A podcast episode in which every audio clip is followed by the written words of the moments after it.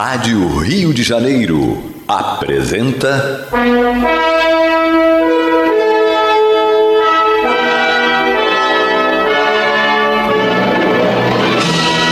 Caminho do Senhor. Um programa de estudos sobre a Bíblia Sagrada com revelações inéditas a respeito de muitos ensinamentos do Cristo de Deus, ainda não perfeitamente divulgados nem compreendidos. Um programa dedicado a todos os que amam o Senhor Jesus. Criação de Acácio Fernandes Moreira e Gastão Veríssimo Brandão.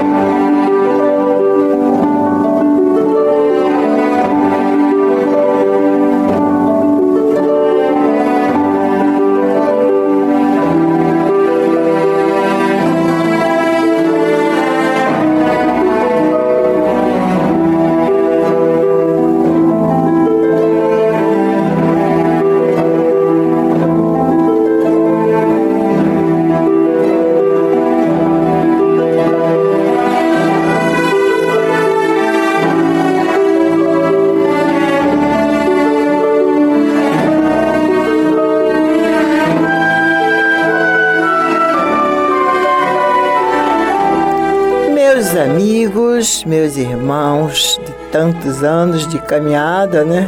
Você, meu amigo de fé, meus amigos de fé, meus irmãos camaradas, amigos de tantos caminhos, de tantas jornadas. Está entrando no ar pelas ondas amigas da nossa Rádio Rio de Janeiro, a emissora da Fraternidade, o programa Caminho do Senhor. Uma onda de paz no ar. Que esta onda de paz invada os lares de vocês, mas principalmente que haja paz em seus corações, meus amigos, meus irmãos. Sabemos que é muito difícil, não é? A gente estar em paz em meio a um turbilhão de problemas, de notícias que nos chegam de todos os lados, só anunciando as coisas tristes que estão acontecendo no planeta. Mas vamos pensar no que diz o nosso Mestre lá no seu Evangelho. Quando vides todas estas coisas acontecendo, erguei vossas cabeças e dai graças ao Pai, porque vossa redenção está próxima. Espero que eu tenha falado direitinho, né? Achei mais ou menos assim, o que Jesus, se não é isso que ele quer dizer, se não são com essas palavras, né? Então nós temos, é difícil a gente agradecer, não, mas erguer nossas cabeças e dar glória ao nosso Pai Celestial por sabermos que estamos no, no, em meio ao fim de um ciclo planetário. E toda mudança é dolorosa, não é, gente? Não tem mudança é, saudável, sadia, alegre, não. Toda mudança, toda transformação é dolorosa. A nossa transformação individual é dolorosa. Para que a gente se mude, para que a gente se torne um ser humano melhor, a gente se violenta, não é? Porque nós temos que atacar o homem velho que ainda existe em nós. Então há uma guerra, é? Há uma guerra, então é doloroso. Mas é assim mesmo. Se queremos mudanças em nós, dentro de nós e no mundo, temos que partir para uma guerra, para uma guerra santa. Mas hoje é o dia do nosso culto cristão do Evangelho no Lar com vocês, ouvintes do programa Caminho do Senhor. Vamos então convidar o nosso irmão Gastão, já na espiritualidade, mas que deixou as, as preces aí gravadas né, para gente. Vamos fazer a nossa prece acompanhando as palavras do nosso irmão Gastão.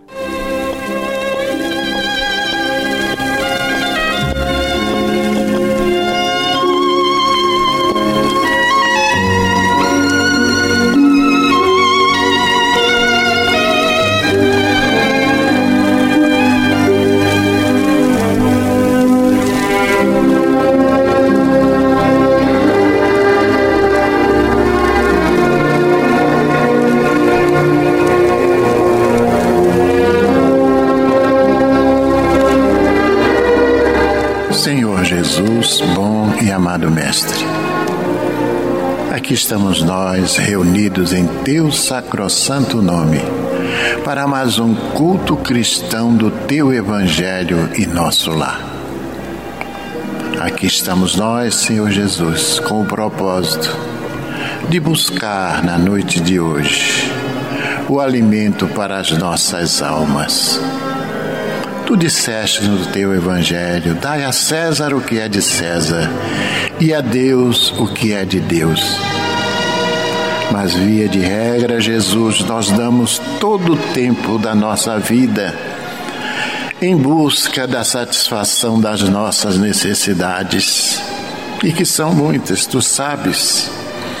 Mas é necessário, Senhor, que tiremos pelo menos uma horinha por semana para dar a Deus o que é de Deus, ou por outra, para dar a nós mesmos porque nós estamos buscando, Senhor, o alimento para as nossas almas, é? O equilíbrio para o nosso espírito, para que possamos nós, durante o tempo que estamos aqui neste planeta de provas e expiações, estarmos contritos contigo, conscientes de que estamos desenvolvendo um trabalho de evoluir, um trabalho para elevar o nosso espírito e que não nos esqueçamos, Senhor, que a vida do espírito ela é contínua, horas aqui,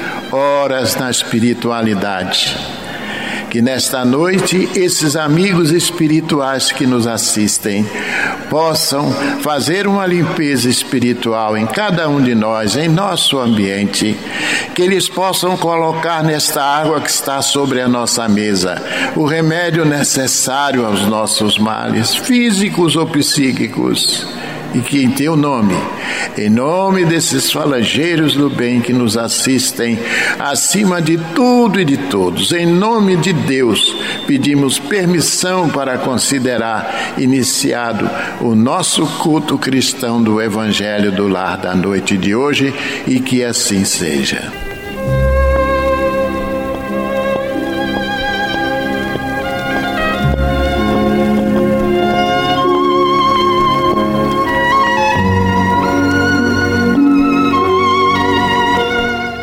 Vamos então para a nossa primeira lição da noite de hoje do livro Fonte Viva, que é o que nós estamos estudando às terças-feiras, psicografado pelo nosso Francisco Cândido Xavier, pelo Espírito Emmanuel.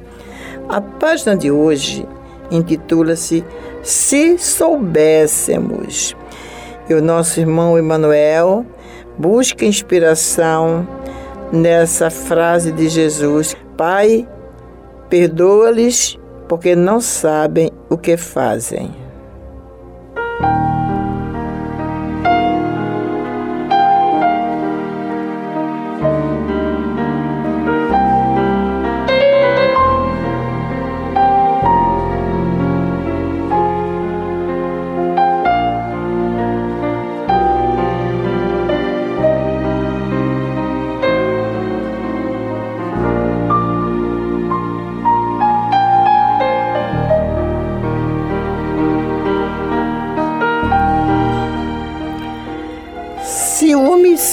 Conhecesse de antemão o tributo de dor que a vida lhe cobrará no reajuste do seu destino, preferiria não ter braços para desferir qualquer golpe. Se o caluniador pudesse eliminar a crosta de sombra que lhe enlouquece a visão, observando o sofrimento que o espera no acerto de contas com a verdade, paralisaria as cordas vocais ou imobilizaria a pena, a fim de não se confiar à acusação descabida. Se o desertor do bem conseguisse enxergar as perigosas ciladas com que as trevas lhe furtarão o contentamento de viver, deter-se-ia feliz sob as algemas santificantes dos mais pesados deveres. Se o ingrato percebesse o fel de amargura que lhe invadirá mais tarde o coração, não perpetraria o delito da indiferença. Se o egoísta contemplasse a solidão infernal que o aguarda, nunca se apartaria da prática infatigável da fraternidade e da cooperação. Se o glutão enxergasse os desequilíbrios para os quais encaminha o próprio corpo, apressando a marcha para a morte, renderia culto invariável à frugalidade e à harmonia. Se soubéssemos quão terrível é o resultado de nosso desrespeito às leis divinas, jamais nos afastaríamos do caminho reto. Perdoa, pois, a quem te fere e calunia. Em verdade, Quantos se rendem às sugestões perturbadoras do mal não sabem o que fazem.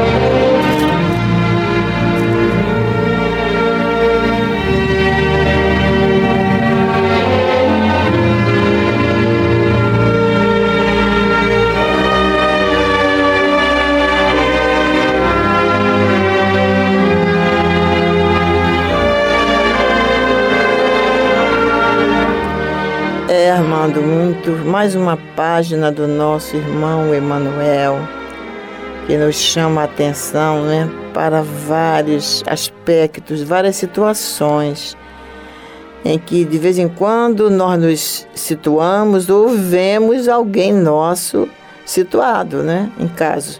Por exemplo, ele fala aqui sobre o homicida, que se o homicida conhecesse de antemão o tributo de dor que a vida lhe cobrará, no reajuste do seu destino, preferiria não ter braços para desferir qualquer golpe. Meu Deus, é muito forte, né? Porque a gente sabe que é. Gente, a vida é um, uma benção, é um dom de Deus, é uma. É um dom, é uma benção, é uma, eu não sei, a gente não dá nem para é, qualificar, dá um adjetivo é, de qualidade para o que é realmente a vida. Deus nos deu gratuitamente. Não é? Deus nos criou é, simples, ignorantes, nos deu planeta, nos deu livre-arbítrio para que a gente crescesse, evoluísse, fosse feliz. Então, como nós não sabemos ser felizes ainda, nós ainda somos os nossos grandes problemas, né? nós impedimos essa felicidade, então a gente às vezes chega numa situação que quer desistir da vida. Olha, a, é, conseguir uma outra oportunidade é difícil, não é fácil não, né? Pensar assim, ah, eu vou voltar, e aí vou, me, vou tirar minha vida, eu chegar lá, eu peço para voltar novamente. Não é assim não, não é assim não.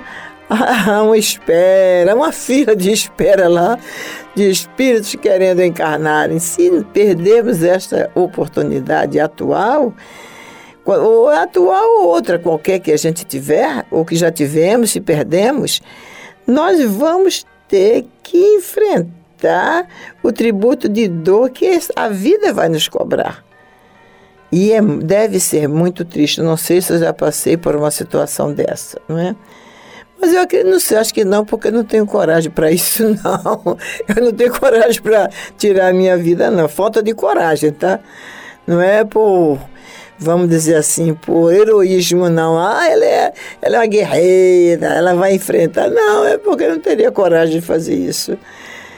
Se o caluniador pudesse eliminar a crosta de sombra que ele enlouquece a visão, observando o sofrimento que o espera, no acerto de contas com a verdade, paralisaria as cordas vocais ou imobilizaria a pena, a fim de não se confiar à acusação descabida.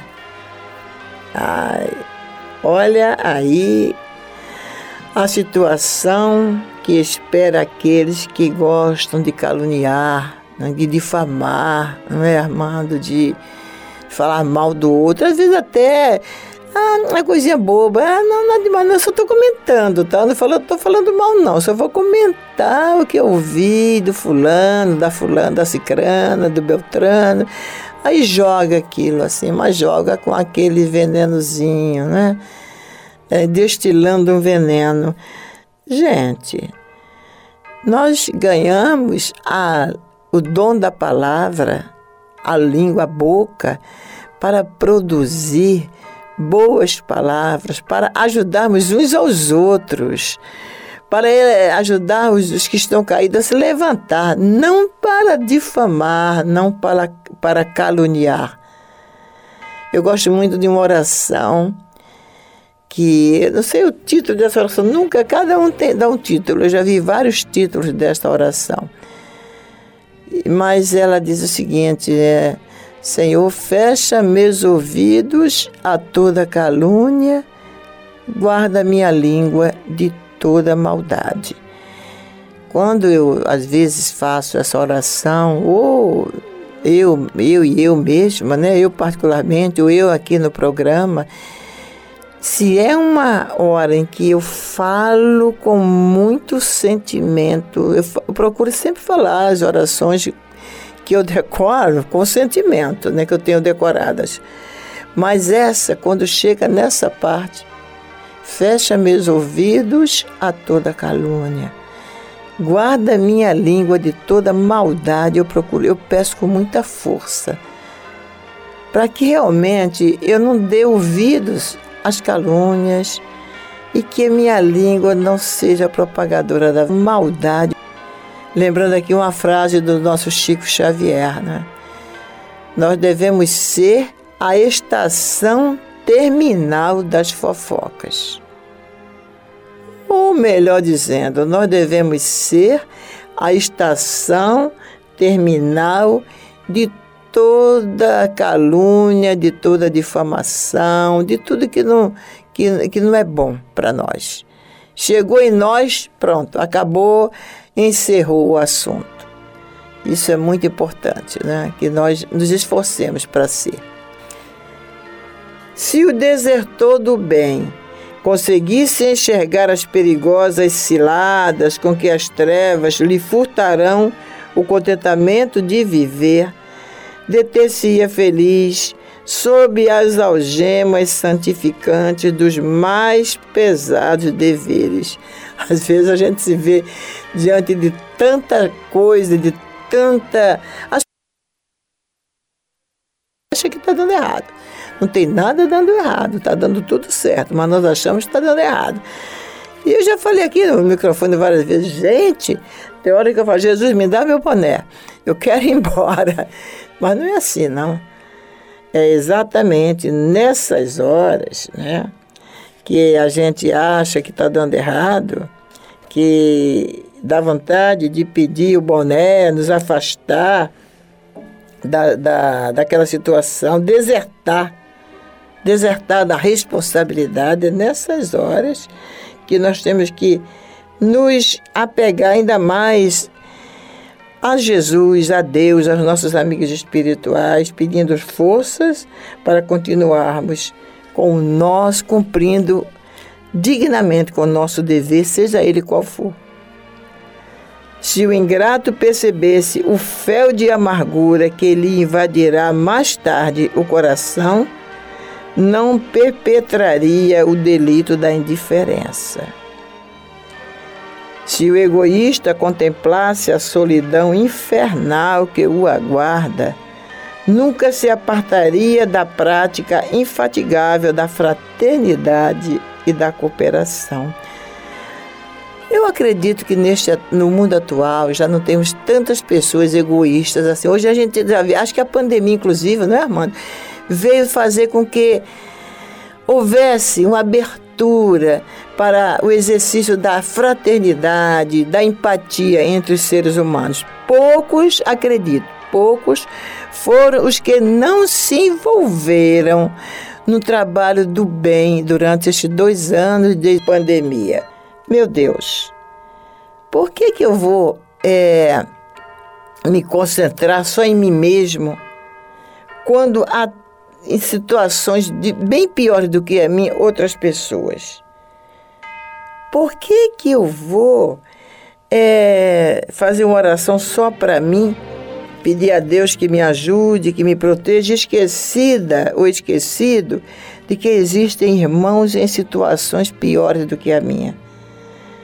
O egoísmo realmente deixa, é, faz com que a solidão nos invada a alma, nos deixando numa situação muito triste, não é? Quando a pessoa é egoísta, ela se isola. E quando ela se isola, ela fica só. Porque ela não procurou a companhia do, dos seus irmãos de humanidade não procurou a companhia daqueles que precisavam dela, então ela se sente só. E às vezes não está só não, mas o egoísmo é tanto que não vê os que estão à sua volta. Se o glutão enxergasse os desequilíbrios para os quais encaminha o próprio corpo, apressando a marcha para a morte, renderia culto invariável a frugalidade e a harmonia. Você me desculpe, eu peço desculpa, peço perdão, mas eu me incluí tão, eu me encaixei tão bem aqui que eu sou uma glutona, né? Eu gosto, quando eu gosto de uma coisa, gente, quando eu gosto de uma coisa, de comer determinada coisa, eu não vou assim. Se for um doce, por exemplo, eu não me contento com aquela coisinha de doce. Não, não, eu quero comer mais. Eu quero comer bastante. Enquanto estiver na geladeira, eu estou indo lá. Isso é. isso eu estou realmente é, apressando a marcha para a morte. Eu estou. É, prejudicando ao meu corpo e a mim mesma, né? prejudicando, encaminhando o meu próprio corpo para o desequilíbrio e para a morte. Vamos lá, vamos terminando. Ele diz: se soubéssemos quão terrível é o resultado de nosso desrespeito às leis divinas, jamais nos afastaríamos do caminho reto. Nós sabemos sim o quanto é terrível o resultado do desrespeito, do nosso desrespeito às leis criadas pelo nosso Pai. Nós sabemos, mas ainda não temos aquela certeza. Só vem quando vem o sofrimento. Aí, quando vem o sofrimento, a gente aprende, não é? A gente só aprende assim. E continua Emmanuel. Perdoa, pois, a quem te fere e calunia. Em verdade, quantos se rendem às sugestões perturbadoras do mal, não sabem o que fazem, como afirmou Jesus. Né? Nós vamos fazer um pequeno intervalo e voltamos já já.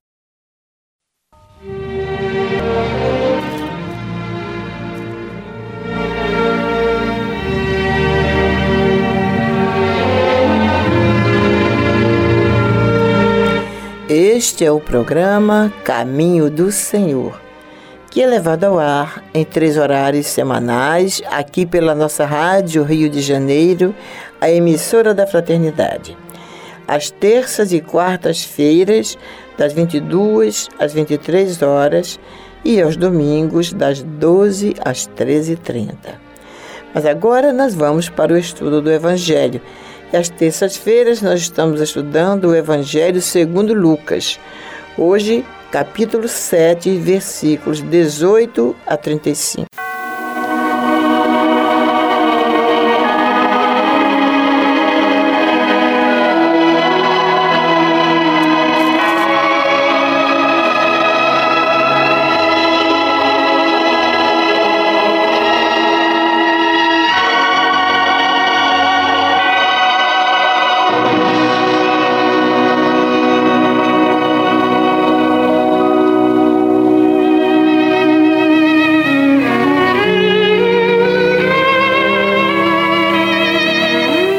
Todas estas coisas foram referidas a João pelos seus discípulos.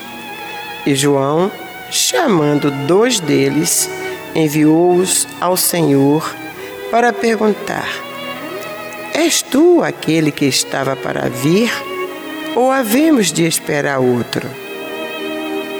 Quando os homens chegaram junto dele, disseram: João Batista enviou-nos para te perguntar: És tu aquele que estava para vir, ou esperaremos outro?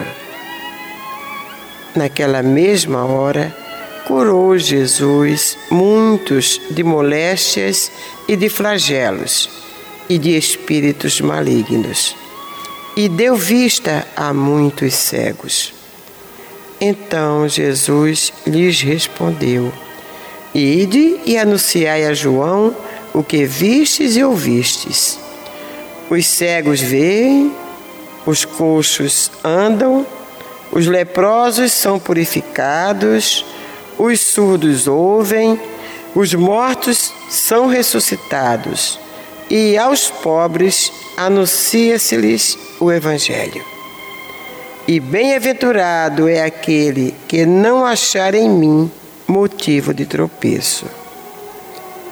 Tendo-se retirado os mensageiros, passou Jesus a dizer ao povo a respeito de João: Que saístes a ver no deserto? Um caniço agitado pelo vento? Que saístes a ver? Um homem vestido de roupas finas? Os que se vestem bem e vivem no luxo assistem nos palácios dos reis. Sim, que saístes a ver? Um profeta? Sim, eu vos digo, e muito mais que profeta. Este é aquele de quem está escrito: Eis aí envio diante da tua face o meu mensageiro o qual preparará o teu caminho diante de ti. E eu vos digo: entre os nascidos de mulher, ninguém é maior do que João, mas o menor no reino de Deus é maior do que ele. Todo o povo que o ouviu, e até os publicanos, reconheceram a justiça de Deus, tendo sido batizados com o batismo de João. Mas os fariseus e os intérpretes da lei rejeitaram, quanto a si mesmos, o desígnio de Deus, não tendo sido batizados por ele. A que, pois, compararei os homens da presente geração e a que são eles semelhantes?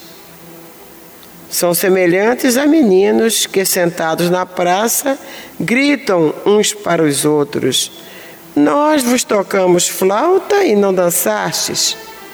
Entoamos lamentações e não chorastes. Pois veio João Batista, não comendo pão, nem bebendo vinho, e dizeis: Tem demônio. Veio o filho do homem, comendo e bebendo, e dizeis: Eis aí um glutão e bebedor de vinho, amigo de publicanos e pecadores. Mas a sabedoria é justificada por todos os seus filhos.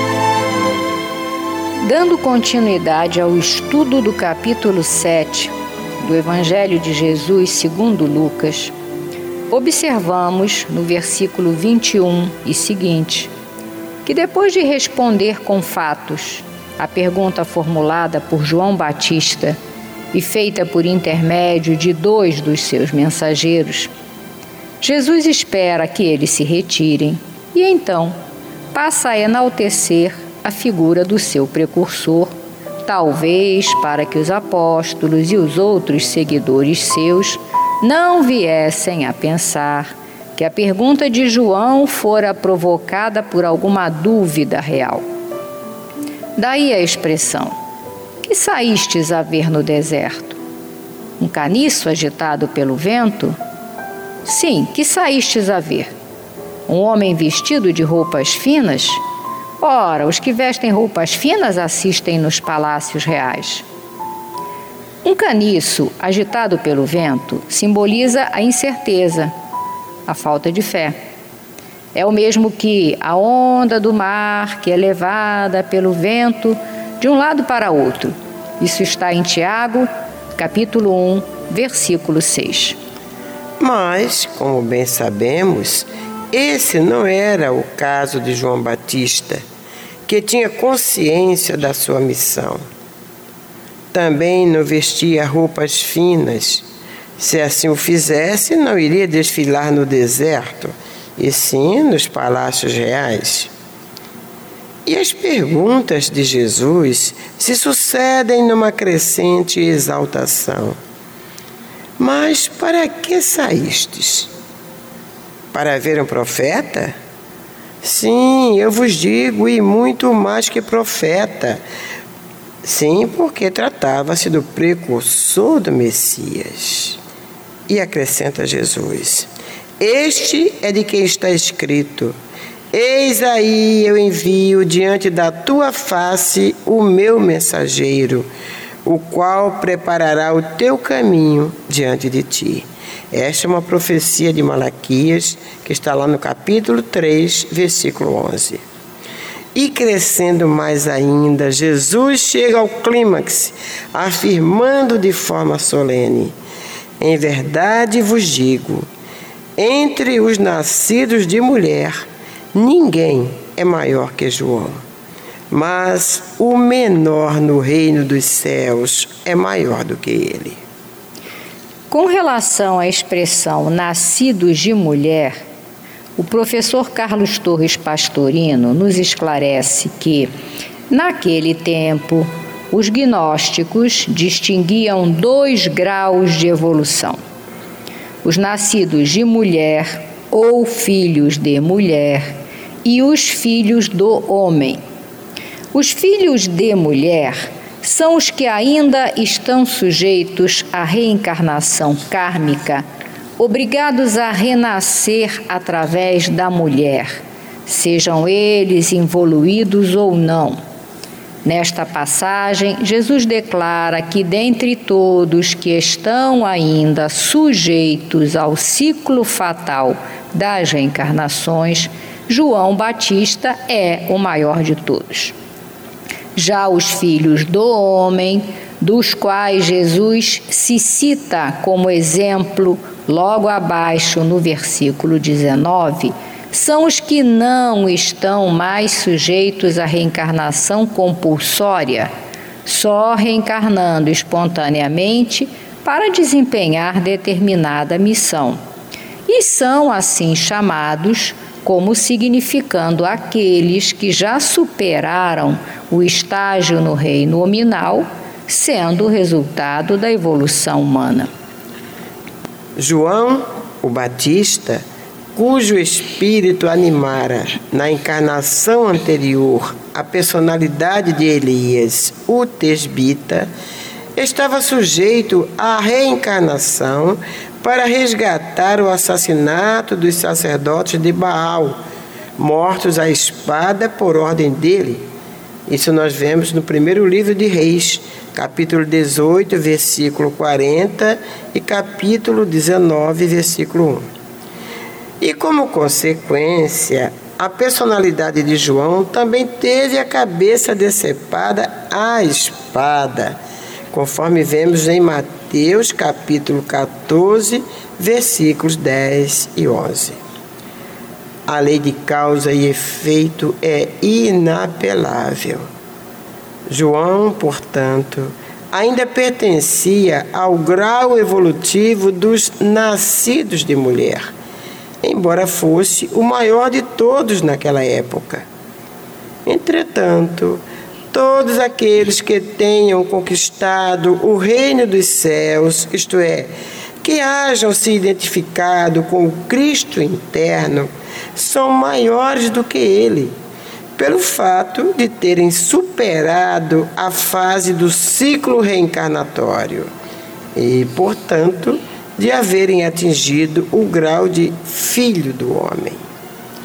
As palavras de Jesus no capítulo 11, versículos 12 a 15 do Evangelho segundo Mateus, confirmam esse fato ao referir-se a João Batista como o próprio Elias, espírito, é claro. Se não vejamos, diz Jesus: Desde os tempos de João Batista até o presente, o reino dos céus é tomado pela força, e são os violentos que o arrebatam, pois que assim o profetizaram todos os profetas e a lei até João.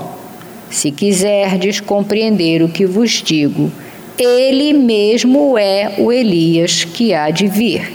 Quem tem ouvidos de ouvir, ouça. Allan Kardec elucida essa passagem no capítulo 4 do Evangelho segundo o Espiritismo, dizendo o seguinte, no item 11 desse capítulo: Se o princípio da reencarnação, conforme se acha expresso em São João, podia, a rigor, ser interpretado em sentido puramente místico, o mesmo já não acontece com esta passagem de São Mateus, que não permite equívoco. Ele mesmo é o Elias que há de vir. Não há aí figura nem alegoria, é uma afirmação categórica. Desde o tempo de João Batista até o presente, o reino dos céus é tomado pela violência. E pergunta Kardec: que significam essas palavras se João Batista ainda vivia naquele momento? E é Jesus quem as explica, dizendo: Se quiserdes compreender o que digo, ele mesmo é o Elias que há de vir. Ora, sendo João o próprio Elias, Jesus alude à época em que João vivia com o nome de Elias. Até o presente, o reino dos céus é tomado pela violência. Outra alusão à violência da lei mosaica, que ordenava o extermínio dos infiéis para que os demais ganhassem a terra prometida, paraíso dos hebreus, ao passo que, segundo a nova lei, o céu se ganha pela caridade e pela brandura. E acrescentou Jesus: Ouça aquele que tiver ouvido de ouvir. Essas palavras que Jesus tanto repetiu claramente dizem que nem todos estavam em condições de compreender certas verdades.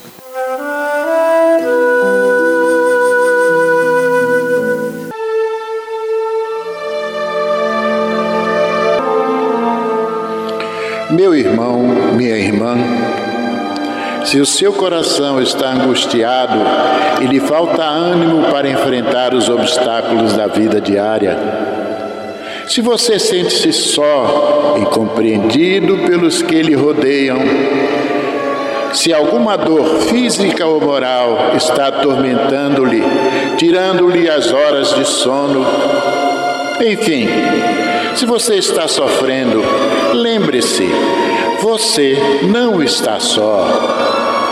O Mestre da vida nos disse: Eis que eu estarei convosco todos os dias, até a consumação dos séculos. Neste exato momento, milhares e milhares de pessoas sintonizadas nesta emissora se unirão em prece entre nesta corrente. Existe em seu íntimo um lugar de paz profundamente silencioso, onde você pode comungar com Deus e encontrar forças necessárias para vencer este momento difícil. Como disse o salmista, Deus é o nosso refúgio e fortaleza, socorro bem presente nas horas de tribulação. Abra o seu coração numa prece sincera. Entregue-se confiantemente aos cuidados deste Pai amoroso e bom e confie. Os impossíveis para os homens são possíveis para Deus. Vamos envolver em nossa corrente de preces de hoje os nomes de alguns irmãos e, mesmo que o seu não esteja nesta relação, sinta-se incluído, meu irmão, sinta-se incluída, minha irmã.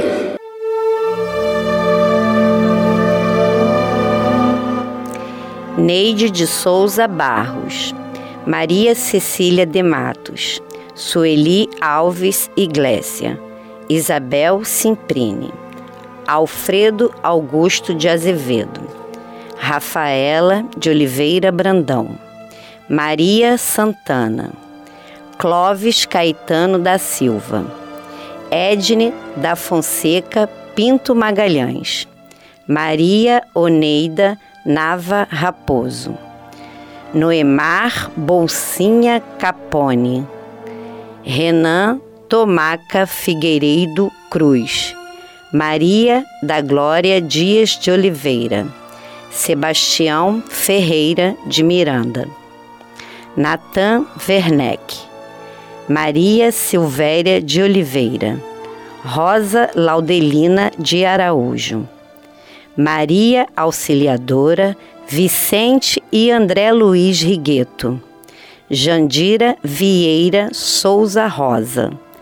Cláudia Luzia Vitola de Souza, Rosana Gama de Jesus da Silva, Arlete Mercês, Lucimar Nunes da Costa, Marcelo Mendonça Lins, Arnaldo Bento, Marcos Lopes, Leda Portugal, Vilma Rodrigues.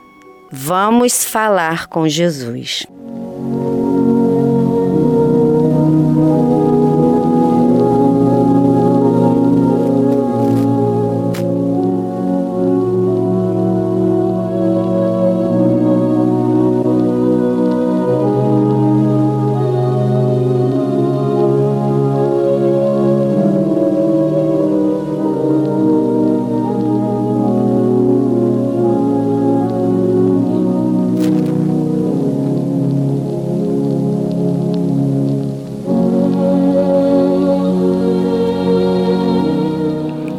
Pai nosso dos céus, santo é o teu nome. Venha a nós o teu reino.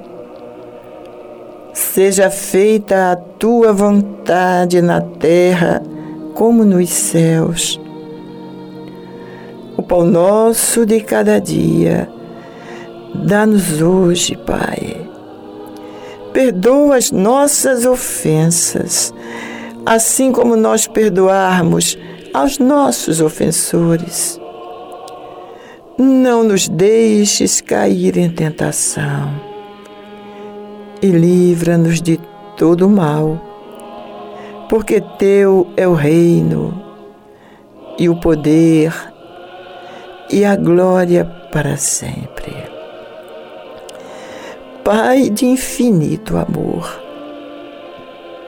sabemos que Tu estás presente em cada um de nós, porque nós somos Teus filhos e carregamos a tua essência em nós. Pai, ajuda-nos a sermos realmente o sal da terra e a luz deste mundo. Pai, ajuda-nos a ir em busca deste teu reino, que o teu Filho amado, nosso Mestre e Senhor Jesus, disse que estava dentro de nós. Que esqueçamos um pouco as coisas materiais, Pai, e saiamos em busca do Teu reino, conforme Ele nos aconselhou. Buscai primeiramente o reino de Deus e Sua justiça e Sua perfeição, e todas as coisas vos serão acrescentadas. Dá-nos forças, Pai. Olha por cada um destes teus filhos deste planeta. Que o teu amor infinito, meu Pai, possa neste momento se materializar em braços fortes e poderosos, agasalhando a cada um que neste momento está em oração pedindo socorro pedindo ajuda. Que te sintamos, Pai, e que jamais esqueçamos do teu infinito amor por cada um de nós. O amor que nos criou para a felicidade. O amor que continua insistindo em nós. O amor que não desiste nunca. Bênção, Pai Benção, Jesus.